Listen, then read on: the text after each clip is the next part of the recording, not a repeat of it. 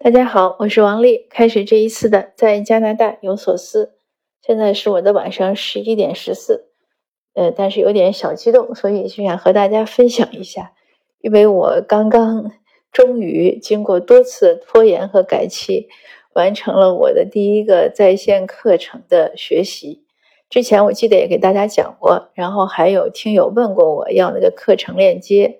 呃，那是一个在线的，应该都叫慕课吧，慕课平台。其实中国有，北美也有很多。去年我刚开始发现这个慕课平台的时候，和我两个朋友就向他们分享，我说我发现这个平台了，你们也来学习吧。结果他们两个人默默的发给我好几张他们在其他的慕课平台学习获得的证书，所以我一看我又落伍了。那这个落伍呢？对我也也是没办法的事儿，因为像我这样一个学渣，其实是学习还是挺困难的，就是爱学习。那我今天想分享的也是想象激励一下大家，就是不管你觉得你的这个任何先天不足，只要你想学，你都可以学，就是慢一点。呃，为什么我说自己是学渣呢？之前我已经说了好多次，我眼已经花了。当然，去年报这个课的时候，眼睛还没有花。那第二个主要问题呢，也是因为记忆力差，还有呢，还是英语的程度不好。那这个课呢，基本上都是学术型的单词，那很多生词。我每次学学它，它一共十二章，我学一章，刚开始方法也有问题，就是差不多学拉拉杂杂的要学个六七天。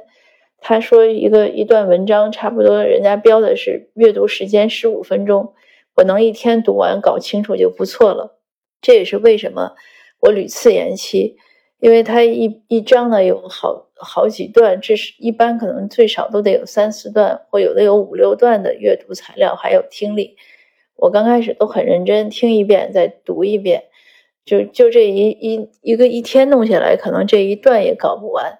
然后有的时候有很多事情，那插进插进来呢就打断，打断之后呢再重学呢也很费劲。而且还有一个原因呢，因为这个是讲原住民在加，就是加拿大原住民的历史，所有的东西对我来说都是陌生的，呃，那这个都是种种的不利因素吧，导致我呃学的很慢。当然，最主要还是主观能动性不够，学的学的就忘了，呃，这也不夸张，有几个月我确实忘了。有一天突然想起来，哎，我还报了一个在线课。严格的说，其实是报了两个，在这个慕课平台，另外一个是国际关系，我还没开始学呢，也不能算完全没开始学，因为那个课呢，我去点开第一周一看，阅读材料太多了，我连第一份阅读材料都没有来得及看完，这个事儿又被我忘掉了。所以，这个成年人学习啊，真的是挺困难的，只能是自己不断的勉励自己，但是依然呢，可以在这种缓慢的学习中呢。呃，除了收获到喜悦之外，这个喜悦来自于什么？当然，当然也是来自于自己的知识的积累和认知的进步。更多的当然就是说，因为你学了这些东西啊，因为我学了这些东西，那我才对整个加拿大的历史呀、社会的现状啊，呃，最主要也是原住民和政府的关系，有很多不同的认识，或者说全新的认识。这个是非常有必要的。呃，之前我们也分析过几次关于信息茧房，所有的认知的基础呢，都是在于你的知识和信息获得的全面。如果你没有一个足够多的知识，那从我们很多判断思考都是自己的空想。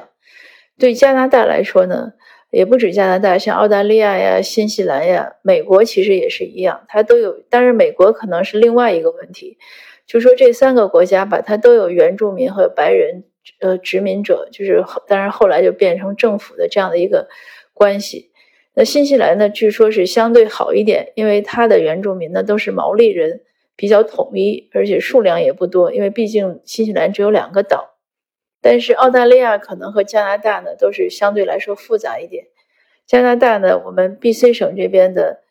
很多的原住民的土地呢，当时政府或者说白人殖民者征用的时候呢，都没有签过协议。所以现在都是土地纠纷，那在其他省份呢，好像据说好一点。但即使据说好一点呢，呃，即使说有些地方是签了那个 treaty，就是一个条约，但是原住民呢，在我学习这个过程的课程中呢，依然可以看到他们对这个这样的一些条约也感到不满。主要呢，比如说第一呢，之前我记得我也在其他课里、其他分享中讲过，一个很主要的因素就是原住民认为他们和当时和殖民者签条约的时候呢，他们对这个条约的理解不一样。他们认为，他们允许白人殖民者过来生活。就像一条河里两条独木舟一样，就是我本来现在这个河里在划独木舟，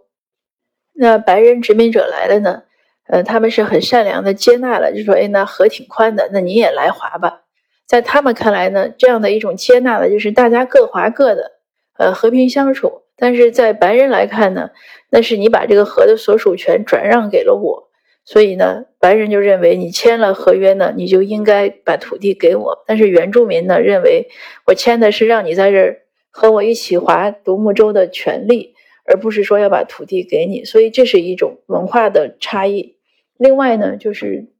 在这个课程中也多次提到，当时白人和原住民签了很多协议，有一些呢是利用当时的大灾荒。或者是原住民突然就是大面积的生病，因为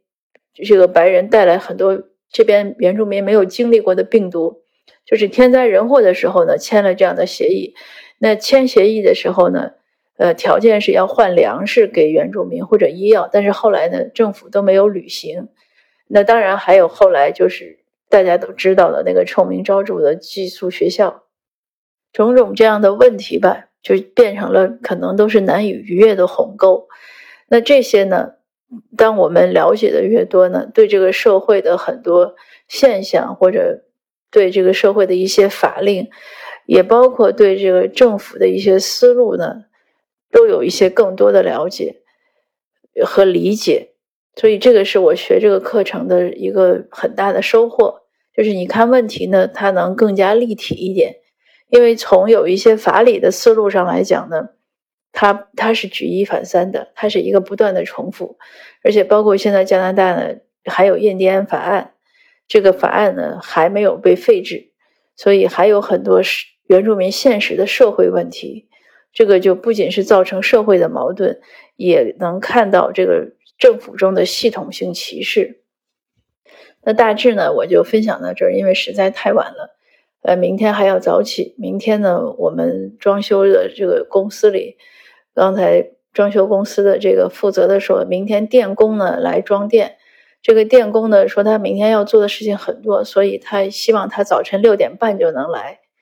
那我们当然要在六点半之前起来，以迎接他。